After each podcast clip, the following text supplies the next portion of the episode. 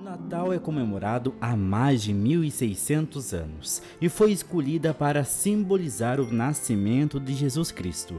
Contudo, um outro personagem divide essa data festiva, o Papai Noel. É, e essa figura lendária teve a sua criação inspirada no bispo São Nicolau, que costumava ajudar as pessoas carentes e depois foi canonizado pela Igreja Católica. E por falar no bom velhinho, o Ideijuí traz para você a história de Norival Ramos da Silva, de 74 anos, que há mais de 45 anos representa o Papai Noel na comunidade juiense e de toda a região do Rio Grande do Sul. Tá, mas antes da gente contar é. a história aí do Norivaldo, eu quero convidar você, meu caro ouvinte, a seguir o projeto nas redes sociais. Você já nos segue lá no Instagram, ó, vai lá, é no arroba Ideijuí, pelo Facebook, arroba Ideijuí com dois Is. Segue lá para não perder nenhuma história e lembrando que para você conhecer as outras histórias que já passaram por aqui, você pode acessar o www.ideijuí.com com.br E por falar a história, vamos para a próxima?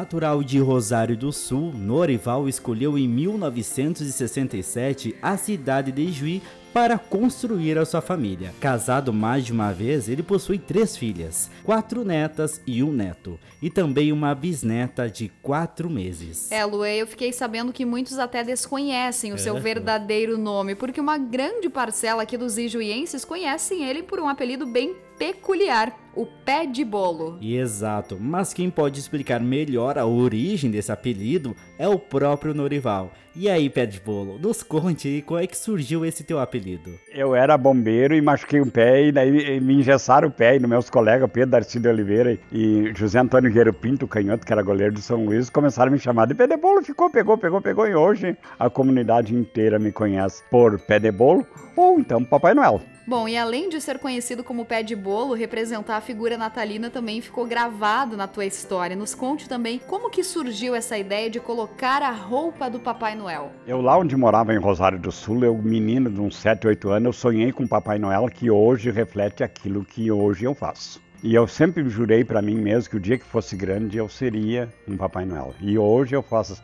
faço o papel de Papai Noel já há 40 e e poucos anos fazendo Papai Noel. Aqui na comunidade eu estou desde 1972 para 73 e fiquei, fiquei hoje eu sou agradecido a Deus por estar tá fazendo esse papel, é, poder levar as crianças um pouquinho da alegria. Que legal, Norival. E você lembra quando que foi a sua primeira apresentação como Papai Noel? Eu era bombeiro e numa festinha de Natal me botaram uma roupa de Papai Noel e eu fiquei sendo Papai Noel. Daqui para frente eu não tirei mais, eu digo, é isso que eu sonhei. Olha, Lu, foi muita coincidência, na verdade, a gente ter gravado essa história do Norival junto à loja Clipe de Juí. Aliás, eu quero mandar um agradecimento à gerente Márcia Brum por ter permitido o ID Juí de realizar essa gravação no interior da empresa. Mas, como a gente falava, uma das suas primeiras aparições como Papai Noel foi justamente nesta família empreendedora da empresa que nos cedeu o local. Olha quanta coincidência, Lua. Com certeza, Sabrina. E quando eu fiz esse convite para Márcia,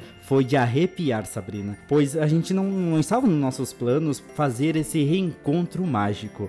Mas quero saber mais sobre isso. Norival, como é que foi essa história aí com a família Brum? Eu comecei, por incrível que pareça, aqui com a, a família Brum. Eu quando procurei o Vitor, o Vitor tinha uma livrariazinha ali na frente do Ruizinho. E eu disse para ele, eu vou fazer para você. Ele disse assim, mas não pode te pagar. Eu disse para ele, não te preocupa com me pagar. Nós vamos fazer. E fui, fiz, e fui embora para casa. Terminou o Natal, fui embora para casa e ficamos lá.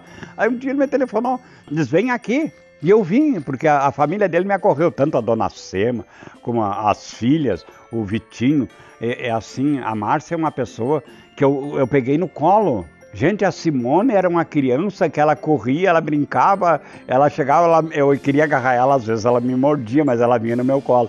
E hoje, quando eu enxergo a doutora Simone, ela me abraça com um sorriso que até lágrimas nos olhos ela consegue arrancar de mim e eu também arranco dela. E eu participei assim nessa vida. E não quando passou o Natal, o Vitor me telefonou: vem aqui. E eu vim, como hoje, supomos, ele pegou e me deu uma caneta de ouro. E eu já fiquei agradecido. Daí ele botou a mão no bolso Levou a mão na gaveta assim, puxou um cheque, pegou e me alcançou. E eu, quando abri, me surpreendi. Eu disse para ele assim: Isso aqui não é certo, certo Vitor. Era um cheque hoje, supomos, não sei se era 20 ou 30 mil, era uma quantidade. Eu vendi um Fuquê que eu tinha meia meia, comprei um Opala 75 e botei quatro pneus novos e fui viajar, fui pra praia. Eu nunca imaginei ter, ter ganhado tanto dinheiro na minha vida, nunca tinha visto aquilo. Nossa, que história, né, Norival? E vestir a roupa do Papai Noel deve ser algo muito encantador, transformador. Conta pra gente o que, que você sente quando veste a roupa. Quando eu ponho a roupa, Todas as vezes que eu ponho a minha roupa de Papai Noel, todas as vezes que eu ponho a touca de Papai Noel, eu sinto algo diferenciado, uma energia, uma energia que vem do subconsciente, vem de coração.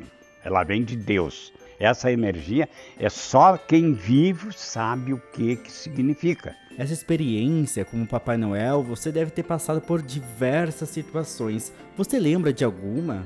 Sim, eu ia no Instituto do Câncer e uma vez tinha uma família que é muito conhecida em Ijuí e eu ia lá todos os anos fazer isso.